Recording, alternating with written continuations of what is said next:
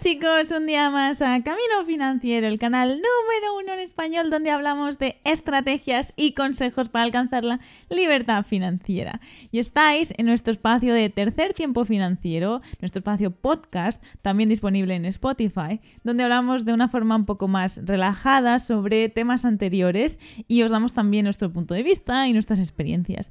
Entonces, hoy vamos a hablar de si merece la pena comprar o alquilar una casa. Sebastián, ¿qué hablábamos en ese vídeo? Así es, en el vídeo les comentábamos cuáles son las ventajas que tiene comprar una propiedad, también las ventajas que tiene alquilar una propiedad y luego hacíamos una comparativa de estas dos situaciones y para quién, en qué casos te convendría comprar y en qué casos te convendría mejor alquilar. Entonces, cuéntanos, ¿has comprado alguna vivienda, piso, departamento, casa o estás pensando en ello? Eh, no, de momento no he comprado ninguna propiedad y tampoco tengo mucho, mucho interés en hacerlo. ¿No? Eh, porque realmente no me parece una inversión, al, menos desde mi punto de vista, que, o que se adecue a, mi perfil. no, no, tengo ningún interés en, invertir en general en el mercado inmobiliario de momento. Eh, además vivo en una ciudad que es extremadamente cara, entonces comprar una propiedad aquí es, bastante difícil, habría que conseguir un crédito muy grande, endeudarse por muchos años y no estoy seguro si es que esta es la ciudad en la que quiero vivir para el resto de mi vida tampoco. Y ya simplemente como inversión, ya que no va a ser mi casa definitiva, ya como inversión tampoco me parece la inversión más atractiva para hacer en este momento. Creo que estoy bastante contento y conforme con mi inversión en bolsa me ha ido bastante bien, entonces en ese sentido prefiero mantenerme allí y destinar mi ese presupuesto que tengo de inversión, destinarlo al, a las inversiones en bolsa en lugar de empezar a este gran camino de, comprar una casa. Ya, yo estoy en una situación un poco similar y sobre todo por el tema de que es pues un compromiso, ¿no? Y es de diversificación un poco, a menos que tengas muchísimo dinero y puedas invertir pues una pequeña parte de lo de a lo mejor de tu presupuesto para invertir en eh, pues eso, en una hipoteca, pero no es el caso. Entonces, es todo lo que pudiese destinar a una hipoteca es, se comería pues todo lo que puedo destinar a mis inversiones, entonces no me compensa y tampoco sé si es tan buena inversión. Mm. Entonces, de poner todos los huevos en esa cesta mm, me genera un poco de, no sé, pavor y no, no, estaría dispuesta a hacerlo hasta que a lo mejor no generase, yo qué sé, tuviese más dinero y pudiese a lo mejor diversificar y esa fuese una, una parte pues eh, más pequeña, mm. o sea, no fuese todo. Claro, yo creo que eso es importante, ¿verdad? También a la hora de evaluar la posibilidad de, de comprar una propiedad es que gran parte de mi, como de mi inversión o de, del dinero que voy a tener va a estar destinada a la compra de esta propiedad. Mm. Entonces, en ese sentido, eh, claro, como decís tú, de poner todos los huevos en una misma canasta, que es lo que, al, al, contrario de lo que queremos hacer siempre en bolsa, que es tratar de diversificar, cosa que en el caso de que algún sector de la economía se venga abajo, yo voy a, voy a tener con qué, con qué resguardarme en otros instrumentos pero aquí voy a tener todo mi dinero prácticamente invertido en un solo activo, que sería nuestra casa, y ahí en ese caso yo creo que se, mm. se, complica un poco el tema de la diversificación, a menos que, que, claro, efectivamente que tenga mucho dinero, pero pero no es el caso del mío tampoco. Sí. ¿No? Y también el tema del compromiso, o sea, aparte de que es una gran parte de, a lo mejor de tus ingresos que se iría solo en eso, no lo puedes parar. Porque tienes una deuda, entonces es un compromiso a largo plazo. A mí eso me genera mucho estrés mm, y me da igual si ahora los intereses están por los suelos, pero no sé, igual es que a lo mejor tengo en mente que las deudas son siempre malas y esta concepción de que es mejor no tener deudas. Entonces, estar comprometida a 10, 15, 20 años, los que sean, a pagar algo y, a lo mejor de cómo verte en, 20 años o en 10 o los que sea, que puedas tener la liquidez para seguir haciendo eso, es eh, pues un compromiso muy grande.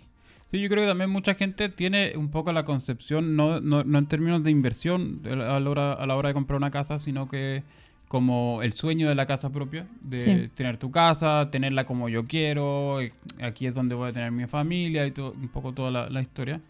Y yo creo que en esos casos, como en, el caso de que yo realmente quisiese esto como mi casa, Me parece una, una, buena forma de, entre comillas, más o menos invertir.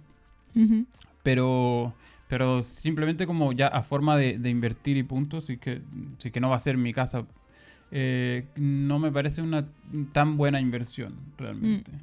Pues al menos sobre todo porque yo estoy buscando también el, a largo plazo tener flexibilidad, de poder irme y, no sé si necesariamente voy a tener el dinero para mantener esa casa, o sea, seguir pagando como el...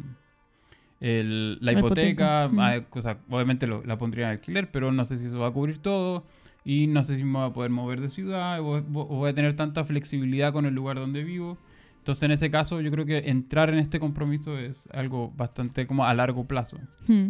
Sí, yo creo que pensamos que, no sé, quizás por, por de cultura, de que antiguamente pues era algo que ni se cuestionaba y era pues el sueño de la casa propia y es algo bonito también, o sea, no, no hay que pues menospreciarlo. Y, y, es bonito tener una casa propia y una casa que, que va a ser tuya, pase lo que pase, o que a lo mejor si, yo qué sé, cualquier cosa pasase no te puedes permitir un alquiler, pues tienes un techo, ¿no?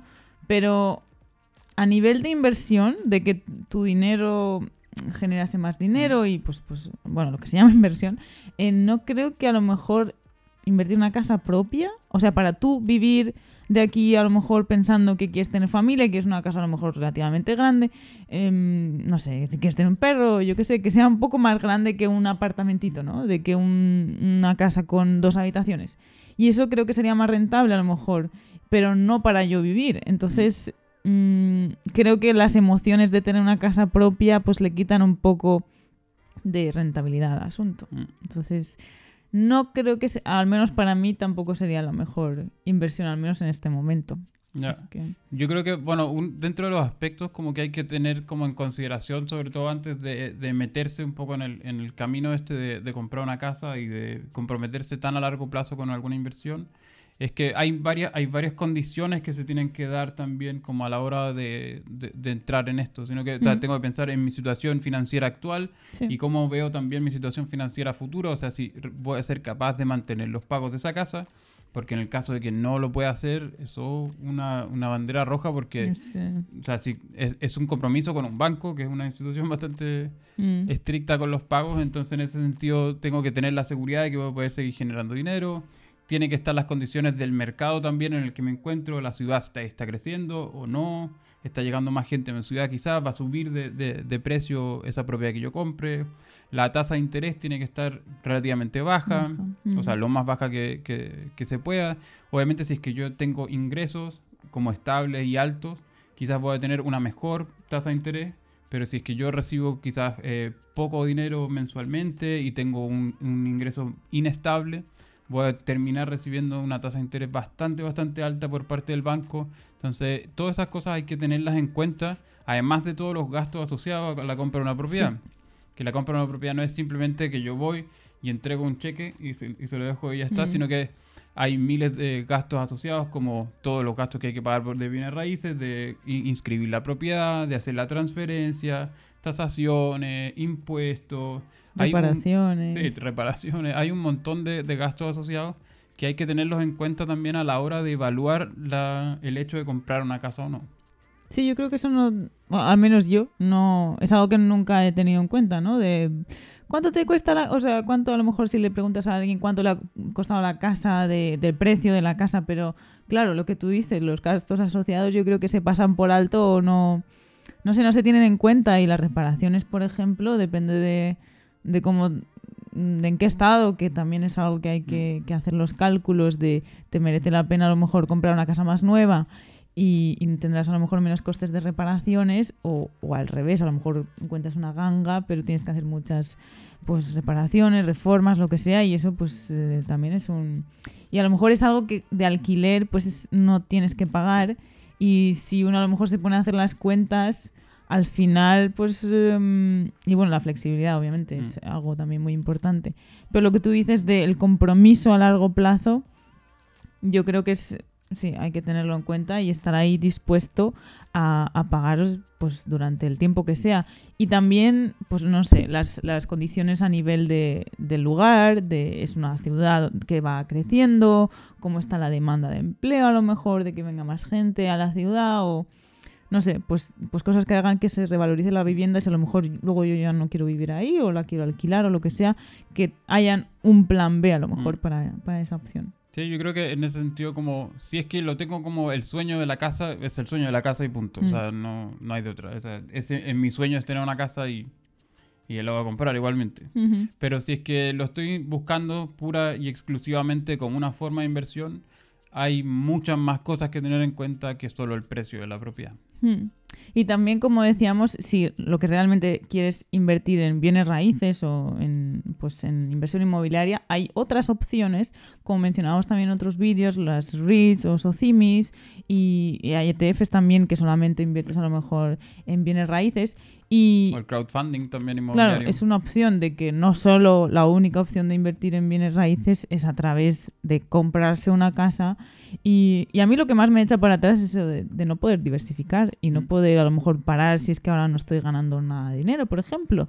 Es, algo que, pues aunque me saliese más barato comprar una casa, el hecho de que ahora lo puedo parar, pues eh, nunca sabes lo que puede pasar. Sí, yo creo que, claro, toda esa gente que quiere pertenecer o quiere, quiere entrar un poco y diversificarse y entrar al mundo inmobiliario, ahora ya no es necesario. No es necesario comprar una propiedad. Puedo, ah, como lo decías tú, de entrar a, alguna de estos REITs o puedo invertir en ETF, puedo invertir en crowdfunding inmobiliario. Hay varias, muchas maneras también de entrar al mundo de la inversión inmobiliaria sin la necesidad de comprometer tantísimo capital. Hmm. O sea, como lo, vimos también en, en algunos de los videos anteriores, era que podríamos invertir desde creo que 10, 10 euros y para comprar una participación en un REIT y ya estoy ya soy parte del mundo de la inversión inmobiliaria y tengo los beneficios que eso conlleva sin la necesidad de tener que invertir medio millón de euros en, una mm. propiedad.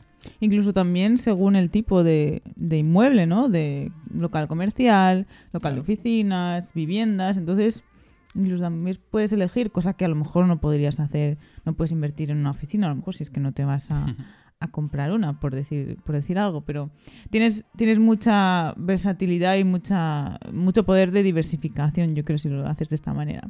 Pero bueno, cada uno es libre, obviamente, y, bueno, hacednos saber abajo si, si, también estáis pensando a lo mejor en, en comprar una casa o si preferís alquilar y, y si bueno. les interesa el mercado inmobiliario, en verdad, como inversión, como Si os interesa, claro, a lo mejor puede ser una buena fuente de diversificación también. Para, es importante añadir también algo que sea independiente a la bolsa, de que, no, mm. se, de que no se comporte igual que las acciones, desde luego es algo a, a tener en cuenta.